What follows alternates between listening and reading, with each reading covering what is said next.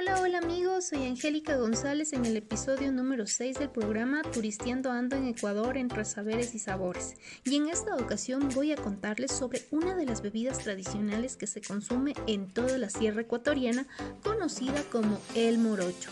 Sin antes recordarles que este podcast, así como todos, tendrá por objetivo detallar datos curiosos de la cocina tradicional del Ecuador. Sin más preámbulos amigos, hoy les comentaré acerca del morocho de dulce, una bebida semilíquida de consistencia espesa que se prepara con una de las tantas especies del maíz, conocido como el morocho partido o trillado. Adicional la leche, canela, clavo de olor, azúcar o panela y pasas. Esta es una de las bebidas tradicionales ecuatorianas que por lo general se lo compran en los puestos de comida, en los mercados y yo también. Para quienes gustan lo pueden realizar en casa, pues su preparación es relativamente sencilla, por cuanto se requiere de algunos pasitos, considerando que antes de iniciar dicha preparación, una noche previa se debe dejar los granos de morocho remojado en agua, debido a que los granos requieren de hidratación para que su cocción no demore.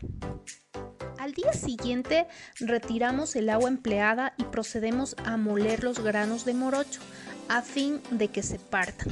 Si ustedes gustan, pueden comprar el grano ya partido y evitarse este paso.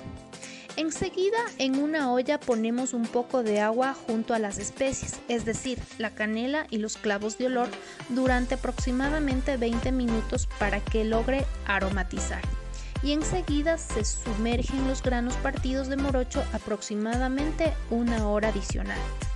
Después se agrega la leche y se deja cocinar hasta que la mezcla espese. Si está muy espeso, se recomienda agregar un poquito más de leche hervida. Recuerde siempre estar meciendo o removiendo constantemente para que no se asiente ni se queme, pues si esto ocurre, lamentablemente toda la bebida tendrá un olor desagradable.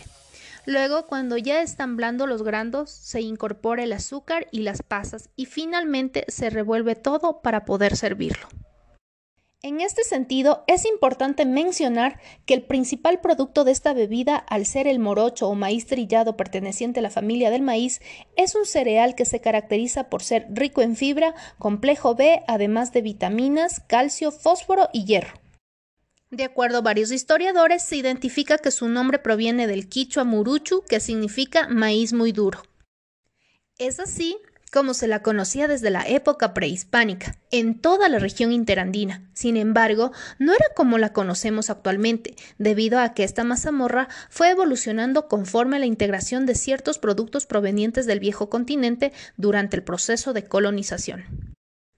Productos como por ejemplo la leche de vaca a través de la expansión del ganado bovino o vacuno, que asombrosamente fueron adaptándose a las bajas temperaturas de la sierra ecuatoriana, logrando actualmente la provincia de Pichincha y principalmente el cantón Mejía ser el lugar en donde mayor producción lechera se da. En este sentido, pasa a ser el segundo elemento principal en la elaboración del morocho, que a su vez aporta con las proteínas y minerales correspondientes. Por otra parte, tenemos el uso de las especies que le dan ese saborcito particular al morocho de dulce, y me refiero a la canela y al clavo de olor, que de igual manera son productos migratorios que en el caso de la canela proviene de Sri Lanka al sur de la India, mientras que el clavo de olor proviene de Indonesia.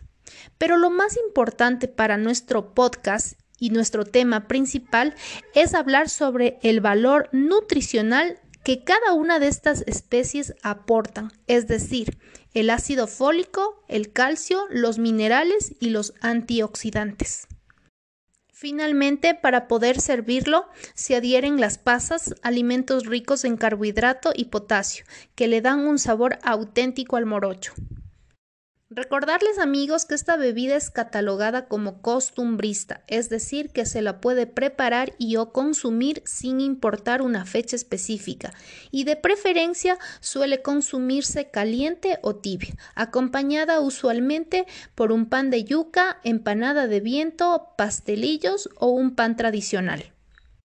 Para quienes les causó curiosidad en saber más sobre las empanadas de viento, por el momento puedo decirles que es un plato de alta preparación según los ingredientes que se empleen para su relleno, y de acuerdo al país en donde se encuentre, su nombre será diferente. Por ejemplo, en Argentina se conoce como tucumana, en Bolivia son conocidas como salteñas.